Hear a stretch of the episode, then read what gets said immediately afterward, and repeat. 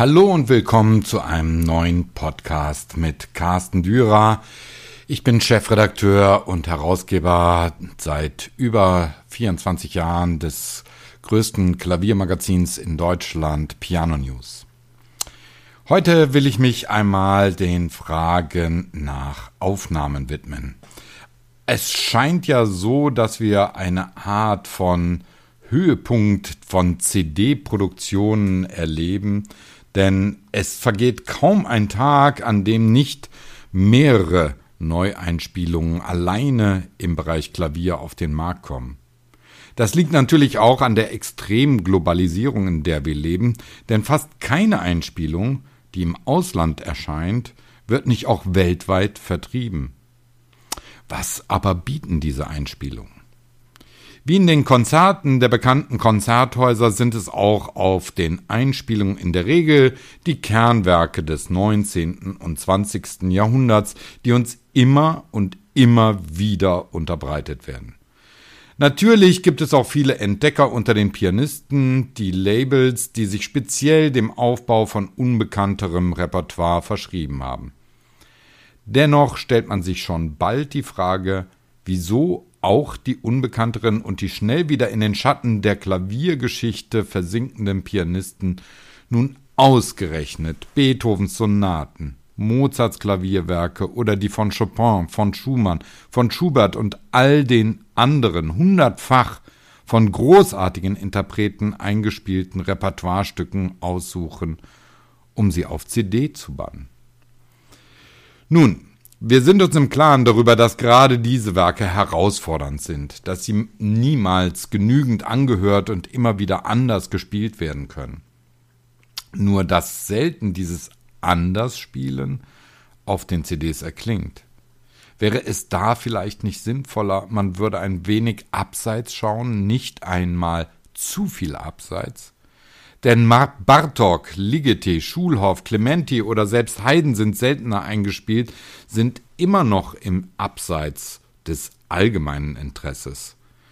Dies liegt sicher nicht an einer minderen Qualität der Werke, sondern einfach daran, dass die meisten Pianisten sich messen wollen, messen an den großen Interpreten.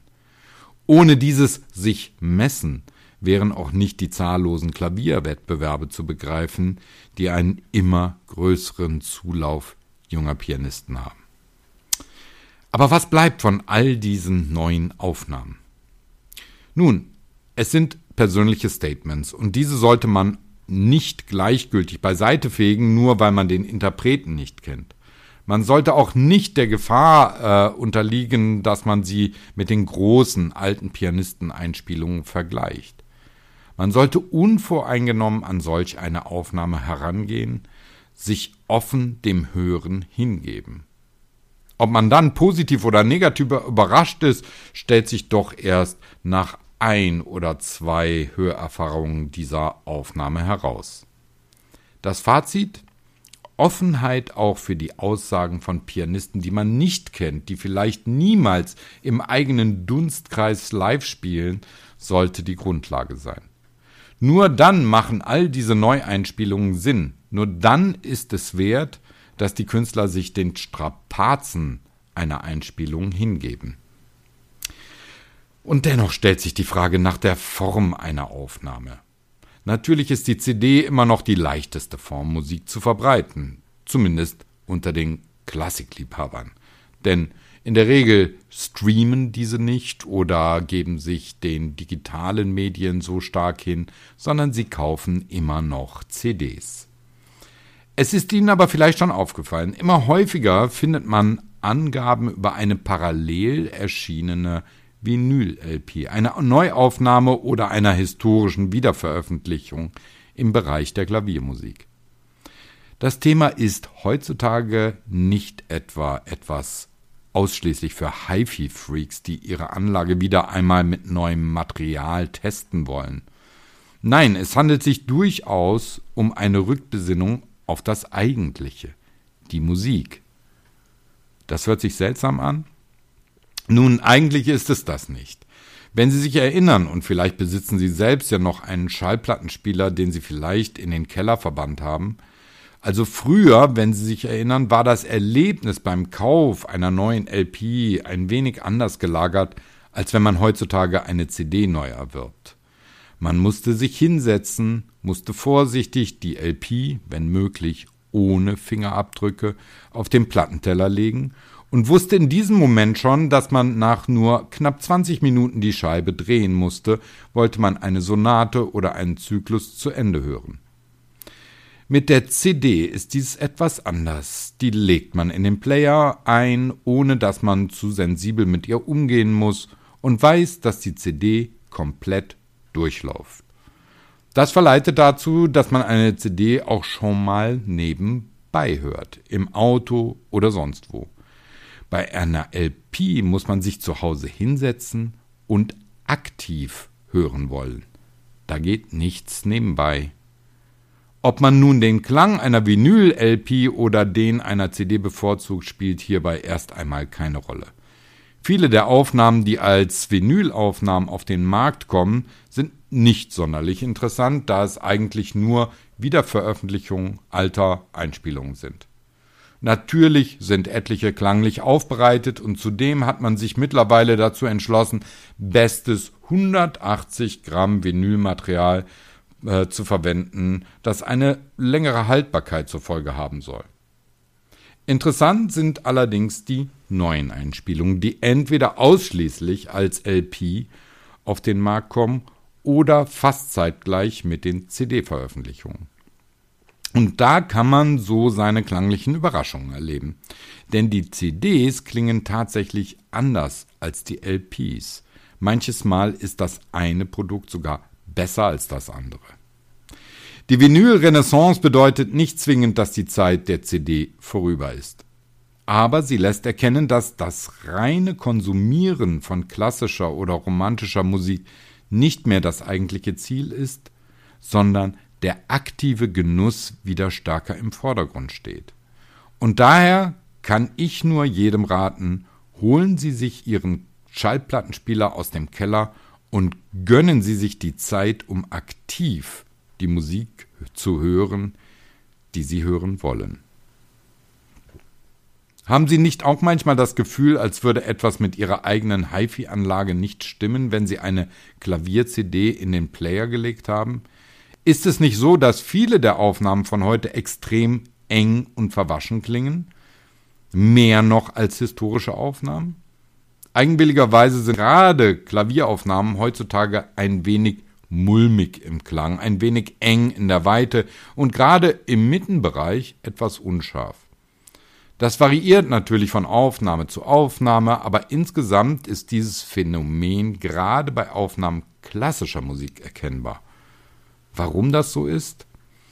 Nun, viele Pianisten wollen dem Zuhörer den Eindruck eines Konzertklangs vermitteln und wollen daher eine Mikrofonierung, die nicht so nah an den Saiten ist, und zudem einen Raumklang hinzunimmt. Das Ergebnis ist allerdings anders als bei einem Konzert, in dem das Ohr ganz anders hört und reduziert als reduzierter als beim Hören über Lautsprecher, wo der Klang unklar wird. Warum klingen gerade Jazz-Einspielungen so viel anders, so großvolumig und absolut klar und scharf getrennt? Nun, im Jazz ist es fast ein Standard, dass nahe an den Seiten des Flügels der Klang abgenommen wird und zudem deutlich stärker bis in den sogenannten roten Bereich ausgesteuert wird. So kommt man in den Genuss, dass man sich beim Anhören so fühlt, als würde man ganz nah beim Instrument sitzen. Die Tonmeister aus beiden Genres haben sich mittlerweile auf diese fast allgemeingültigen Hör- und Klanggewohnheiten der Pianisten eingestellt und mikrofonieren fast immer ähnlich.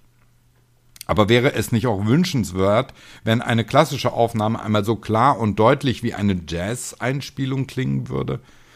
Würde man nicht auch bei dieser Musik gerne einmal fast im Instrument sitzen? Als vor kurzem die ungeschönten Einspielungen des wohltemperierten Klaviers von Friedrich Gulda auf dem Markt erschienen, waren alle begeistert von dem Klang. Nun, da waren die Mikrofone einfach nah genug am Instrument, beziehungsweise an den Saiten.